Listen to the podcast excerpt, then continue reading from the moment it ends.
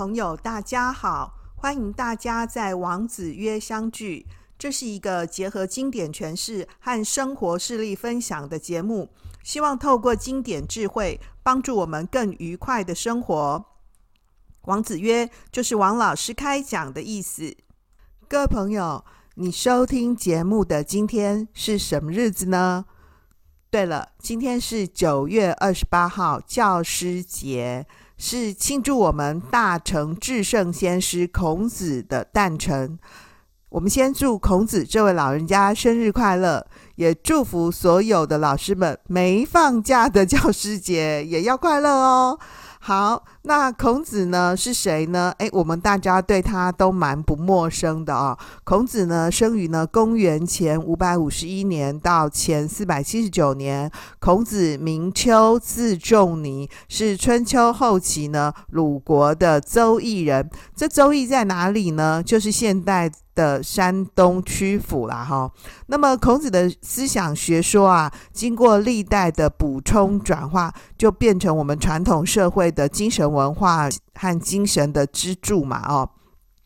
我们对孔子的认识啊，就是他是一位哲学家啊、教育家啊、思想家嘛，哦。那呢，诶。其实啊，孔子也是一位非常可爱的老人家。各位朋友，你听过前面这么多讲呢的王子曰节目内容啊，你就可以发现呢，孔子呢为什么会值得我们尊敬呢？呃，跟纪念他的原因了。孔子呢可以说是呃中国的苏格拉底啊，呃，所以呢，我们把这个孔子的诞辰呢当做呢。教师节哦，其实是很有意义的哦。那么，在孔子去世的第二年呢，鲁哀公啊，就以孔子呢所住的地方呢立庙，用孔子呢生前的衣冠啊、车啊、书啊，放在呢三间庙屋里头，碎石奉祀啊。所以孔子去世的第二年啊，孔子呢就有被立庙呢，然后每一年的时候呢祭拜他。那因为这个孔子是春秋鲁国人嘛，你可以发现呢，鲁国呢的国君呢对他呢非常的重视啊，一直到了汉代以后呢，孔子更受到呢这个统治者的高度的推崇。整个汉朝啊，先后就有五位皇帝呢亲自到这个曲阜呢去这个四拜孔子。汉武帝呢，这个采取董仲舒的建议，罢黜百家，独尊儒术嘛，哈，这我们念历史课本的时候呢，都有提到啊。所以因此呢，孔子呢，在中国历史上呢，这个处于至尊的地位呢，就被正式确立了啊。这个官方呢，就认可了啊。所以教师节的这一天呢，在每个地方的孔庙呢，都会举行隆重的释奠典礼啊。殿呐、啊，就是这个祭奠的奠啊。这个殿礼呢，其实本来是古代学校这个祭祀的典礼啊的一种，属于三礼当中的这个军师之礼啊。这个周礼里头呢啊，周代的礼里面有释奠、释菜跟释币。这个就是释就是解释的释了哈。这个殿啊。我们现在讲这个祭奠的奠，很像那个尊敬的尊，有没有？然后下面是大小的大，这个释奠啊，这个字就是孔子的这个诞辰的时候呢，会举行的这个祭礼啊。那还有一个释菜，菜就是买菜的菜啊，哈。跟释币，币是钱币的币，就是周代的礼里面呢，有分释奠、释菜跟释币这些名目啊。这什么意思呢？这个释奠礼啊，就是准备了。要拜拜用的东西呀、啊，呃，比如说祭品啊，哦，那呢，呃，这个酒水啊，来祭拜；释菜呢，就是准备菜蔬啊，好去祭拜；是这个当时呢要立立学堂，或者是这个学生呢要入学时候的一种仪式啊。那势必呢？币嘛，哈，就是币帛，就是钱呐，哈，就基本上来说呢，就是有事之前的告诫，就是说我我要发动一个什么样重要的呀一个案子，那呢拿这个呃币帛啊帛帛布啊，那高档的布，或者是呢这个钱币，这古代的这个钱币呢，可能是就是银子，是那种比较小的钱哈，去呢这个祭拜。啊，不是一个常常固定举行的礼仪。那在试殿跟试菜、试币这三种当中呢，试殿礼呢是孔庙祭礼当中呢规格最高的一种。孔庙呢举行试殿礼啊，除了有皇帝呢亲临。或者是呢，派遣呢钦差去参加呢祭礼以外呢，惯例啊都是由衍圣公呢去主祭孔子跟四配。这四配是谁呢？就是古代呢以这个颜渊呐、子思啊、曾参、孟孟子啊、孟轲呢，呃去配祀孔子庙，所以被称作四配。颜渊跟子思呢，呃这个居东。曾参呢跟孟轲呢居西啊，所以呢通称四配，就用找这个衍圣公呢当主祭者，他去祭呢孔子跟四配。那孔庙的这个祭祀大典呢，有专门的这个祭孔的乐舞。是用这个音乐歌舞呢去配合礼，有真的那个唱歌的歌曲跟歌词啊、那每个时代呢去演奏的这个歌曲跟歌词的那个内容啊都不太一样，都有点小微调。但总之呢，都是为了表达呢对孔子的敬意啊、那呢呃，其实这个台北的孔庙啊，这个每一年教师节的时候也举行了这个。市店里啊，那呢，呃，如果呢，对台湾的孔庙有兴趣的话呢，那个，呃，我们在七月份呢上架的子贡啊。的那两集里头呢，谈到呢台湾的两个很重要的孔庙，台北跟台南的孔庙，有兴趣的朋友呢，可以去收听那两集啊。呃，在教师节的这一天呢，各级的教育行政单位呢，跟学校也会举办呢那个庆祝教师节大会，表扬呢那些资深优秀的老师们哦。所以虽然现在说，嗯，台湾的教师节呢，各级中小学都没放假了哦。我其实觉得蛮可惜的哦。那呢，呃，只有少数的几所大学是调整放下啊、那社会上呢，普遍对老师的尊敬啊，或者是重视，我也觉得很淡薄哦，跟过去很不一样了啊、哦。其实啊，哈，不要说是尊敬老师了啊、各行各业当中呢，大家好像对“尊敬”这个词啊、尊敬，你要真心的去尊敬谁，去敬畏谁？我真的觉得时代改变，好像大家都很难办得到哦。能够做到的真的很少哦，至至多哦，能够做到彼此尊重，我都已经觉得很不错了。好像说我们现在社会进步，都一直强调说人们要平等嘛。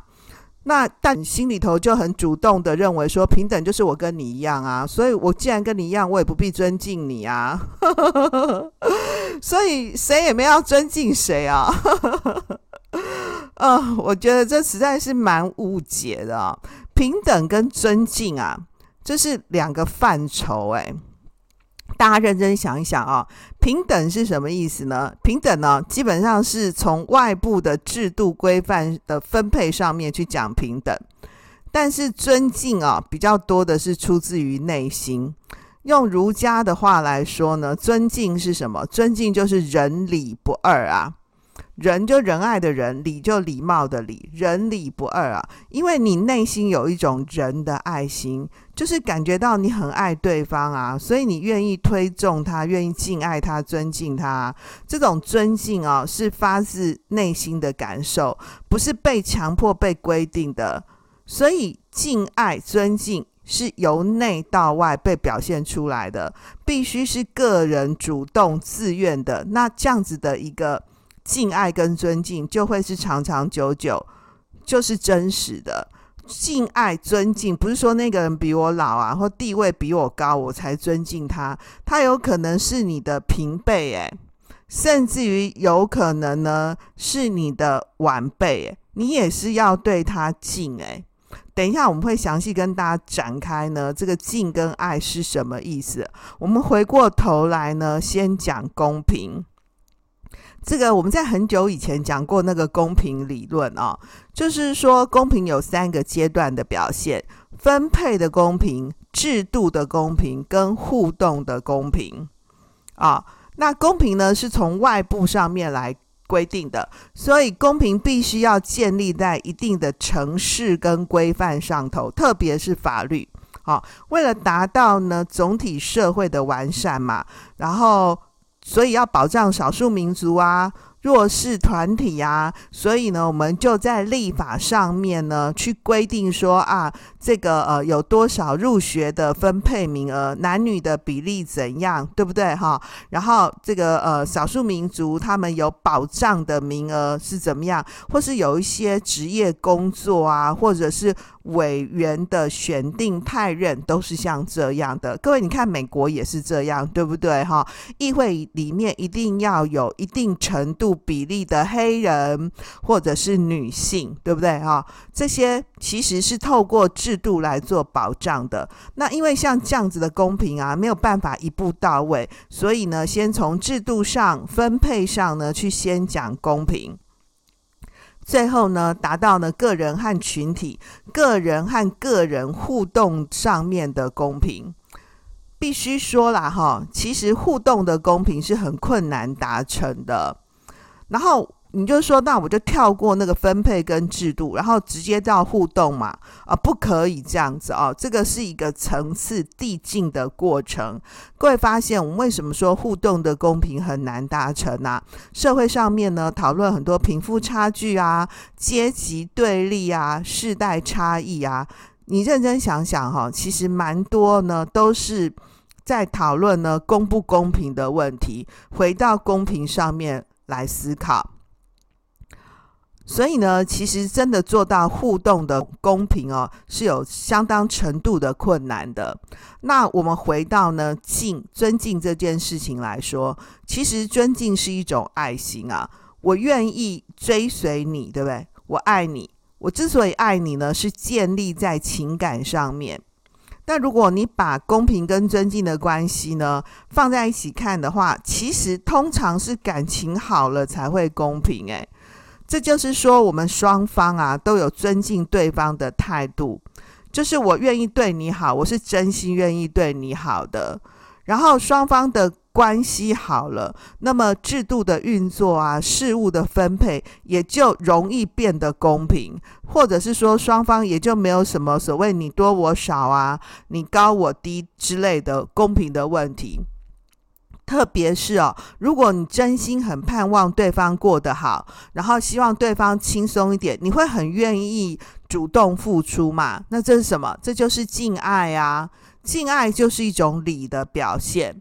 那么收到你帮助的对方，收到你的敬爱的那个人，他也有相应的回馈，这就叫做礼尚往来嘛。他也敬爱你啊，对不对？因为你们双方的关系好啊，所以双方都愿意替对方付出，这就是敬，这就是礼，无所谓公不公平啊。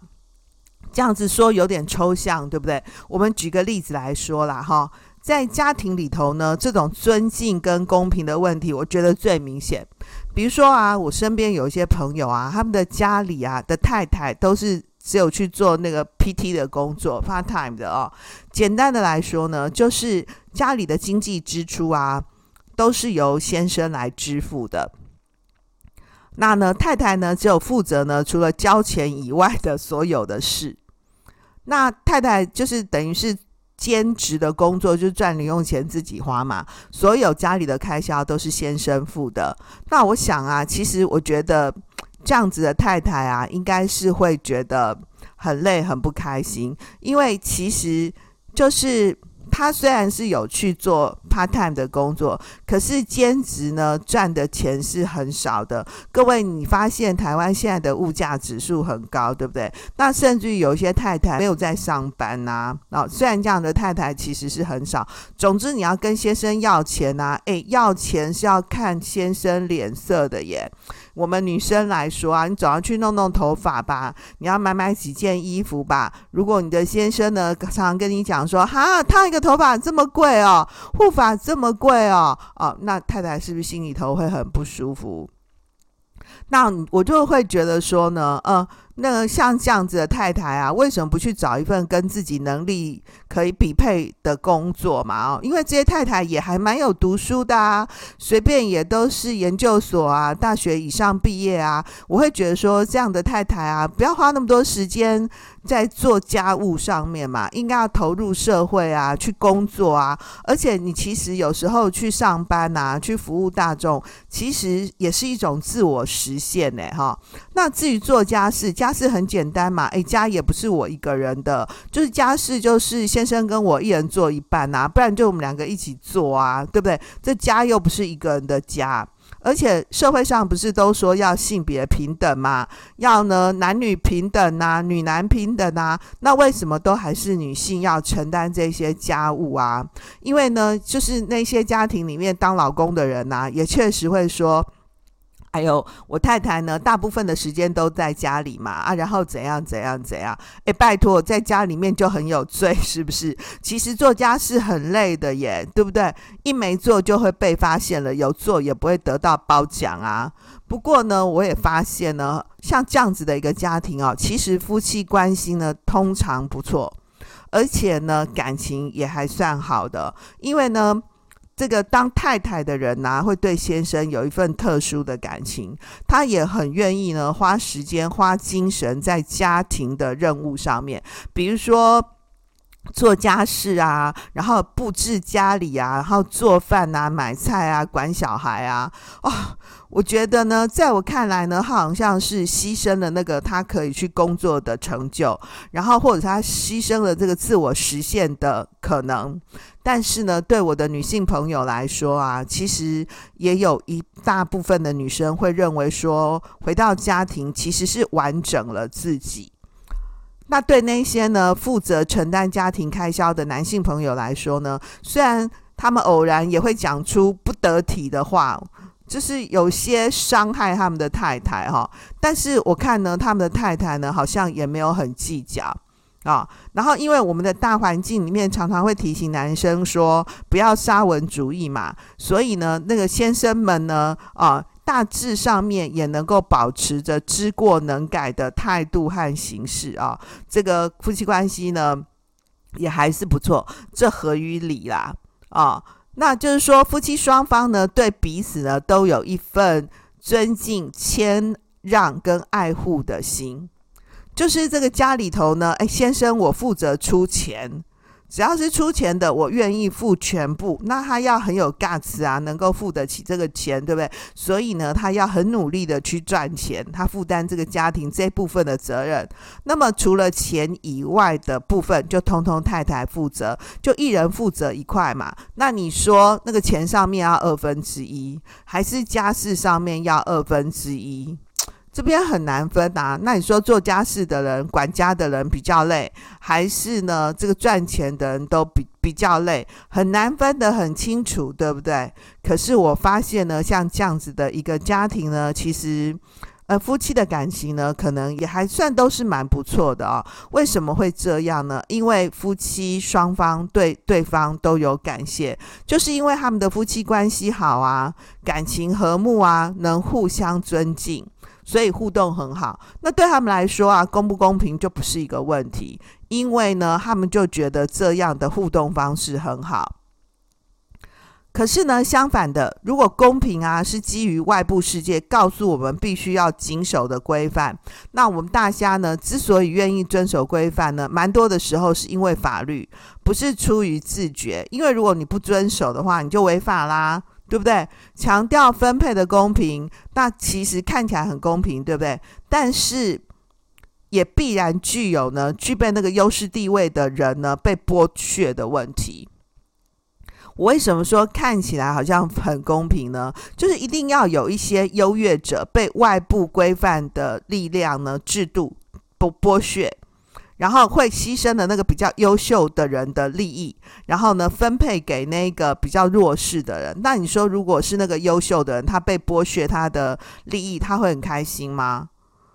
不会啊，对不对？他一定会感到不高兴，这很是应该的。但是这一些优越的人，他毕竟是少数，所以就算他要申冤抗议也是没用啊。那你就说他一定要有爱心，有些人他就是觉得他不愿意，那不可以哦。他就算不愿意也是没办法，因为是法律规定的，对，强迫的，对不对？所以我们现在说哦，有钱人呐、我们就要给他磕那个囤房税。对不对？哎，大家都觉得对对对，应该要课囤房税。那呢，这个呃，要强力的压制资本家，对不对？好，那有钱太有钱了，我要给你多课税。好，这样子你赚的钱多，你要付出的多，我们大家都觉得很公平。可是对那些赚钱赚很多的人，他一定不会觉得很高兴啊，因为我们多数人都是享受到利益的另一方嘛，对不对？那或者是大家就想说，哦，那如果不要让那个。优异的人呢，就是那么多的受到剥削，那就由政府补贴嘛，由公部门来处理嘛。诶，各位，你想想看，那个公部门政府是谁？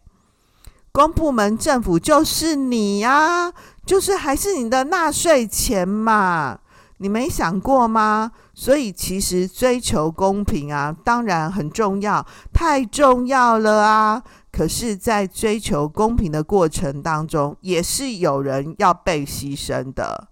他不但呢要被牺牲呢实质的利益，可能呢还要付出非常多的隐形成本呐，甚至于公平也要付出鲜血或者是生命。诶，在追求公平的同时啊，我们更应该谢谢那个被。公平这个名词以后呢，公平掉的人，他因为公平这个名词呢，被不公平的人，所以我们要感恩那些人，就是为我们的牺牲或者是努力换到我们的好生活。诶，在享受到呢公平带来的福利，或感受到呢公平背后的代价以后，那这样子的一个公平讨论呢，就又回到了理。是礼敬啊，尊敬啊，敬爱。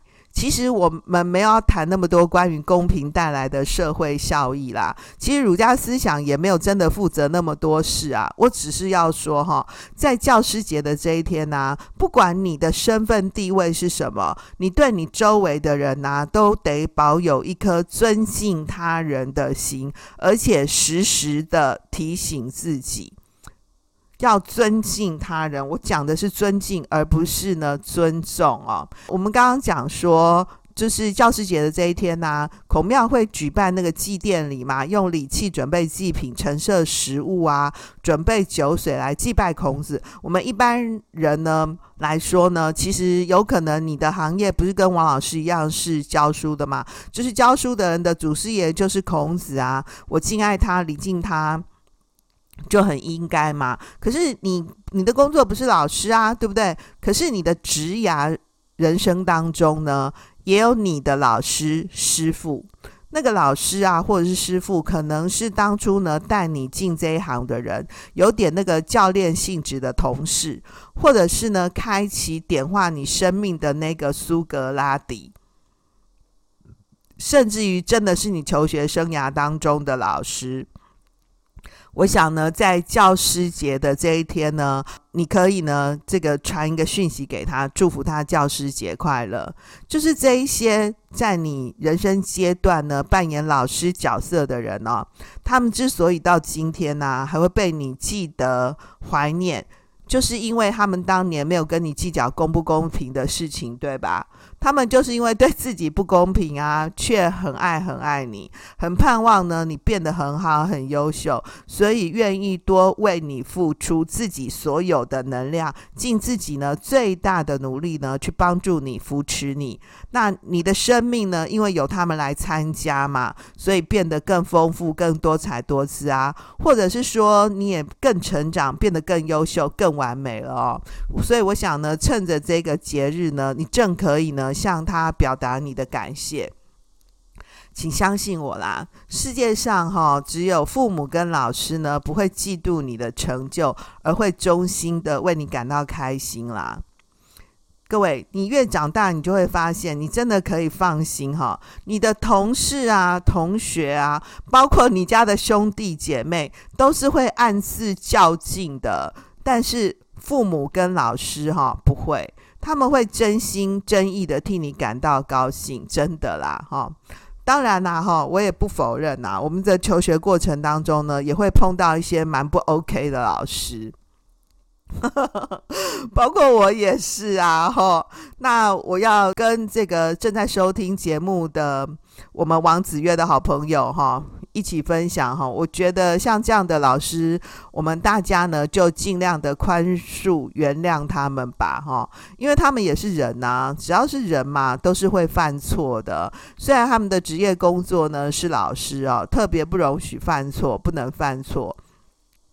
但是没办法啊，即使我是当了老师，我也会在我的职涯生命当中呢，哎，这个做错事嘛。那这个时候要怎么办呢？老师做错事了，就要跟学生道歉呐，对不对？那你的老师呢，没有这个能力，当年。跟你道歉，那你现在就原谅他吧，看看有没有办法做到。因为连孔子也是会犯错的嘛，《论语》里《子张篇》里面就有提到说：“君子之过也，如日月之食焉。”呐，这个君子呢犯错就很像日食月食一样啊。哦，那当他呢有过错的时候呢，诶。人皆见之，大家都看到了啊，做错事了。可是呢，他一旦能够改正过错的时候呢，人们呢也会继续仰望他嘛。那做错事怎么办呢？就是要改过啊。就是老师的过错哈，其实还比一般人更严重一点，因为老师真的有犯错。如果是很简单的上课讲了这个口误，可能跟学生道歉。也就可以了。可是有时候蛮多事件是可能不是老师个人改过的问题而已。大部分的时候啊，老师会因为他的这个错误呢，被免职、记过处分呢。所以其实蛮严重的。我觉得这个行业确实是比较特别一点哦。不过，因为我们过去是学生嘛，所以你也不必当法官呐、对不对？学校毕竟是教育单位啊，所以如果你真的不能原谅那些不好的老师啊，我也觉得你也不必跟你自己过不去。就是对于那个读书时代啊，那种痛苦的回忆啊，哈，要不然你就当年直接交给法律处理。啊、那你现在既然已经没有处理了，对不对哈、也不必处理，不想处理了，那你就让它过去吧。我也觉得这样蛮好的哦。我们谈孔子的思想核心呢是仁，其实孔子是主张呢仁礼为主体的思想，就是仁礼不二，仁礼为一啊，礼貌的礼啊，就从条件跟逻辑的先后次序上面说呢，是必须要先有本质意义的仁啊，仁爱的仁，然后呢，再有呢举措合宜义的礼啊，义仁义的义啊，就是这个举止合宜啊。那就是说，仁礼啊，仁义呢，是从内到外的一个表现。最后呢，才有具体器物的礼啊，或者是个别仪节的礼，跟总体典章意义的礼。就是说，你从仁然后到义，或从仁到礼，然后实践在那个表现器物的行为上面，有这个礼物啊，有礼的仪节啊，或礼的典章制度。那礼呢，跟祭祀有关啊，所以我们说孔子生日的这一天，我们举行了祭奠礼啊。这个荀子的理论呢，把这个礼的最核心的内容呢，归为天地。先祖跟军师这三项，他说啊，礼有三本啊，这个礼呢有三个这个根源，分别是天地、先祖跟军师啊。他把礼的最核心的内容呢归成这三项，而且他说礼啊是往上。事天往下事地，而且是尊先祖而隆君师，就是尊敬我们的祖先呐、去推崇呢军师，这个就是礼之三本。所以礼啊是礼敬天地、祖先跟先师圣人。那孔子当然是圣人，不用说嘛。但是如果你虽然有读过《论语》啊，却跟《论语》跟孔子不太熟的话，哈哈，那欢迎你呢持续收听王子曰节目，你就可以发现呢，这位古代的圣人呢，其实也是有很生活化的一面，蛮像你家的阿公阿嬷啊。可是他不会古板，虽然孔子呢，他不会抖音啊，也没有 IG，他也不会用 ChatGPT，对不对？但是他讲的话，总能在你很无助的时候呢，帮助你。用我们现在的话来说，就是很有心灵鸡汤的感觉啦。可是我觉得读《论语》是这样哈，就是你虽然有喝到鸡汤，那你知道自己有被进步，有被补到，对不对？但是呢，却不会感觉很腻、很反感。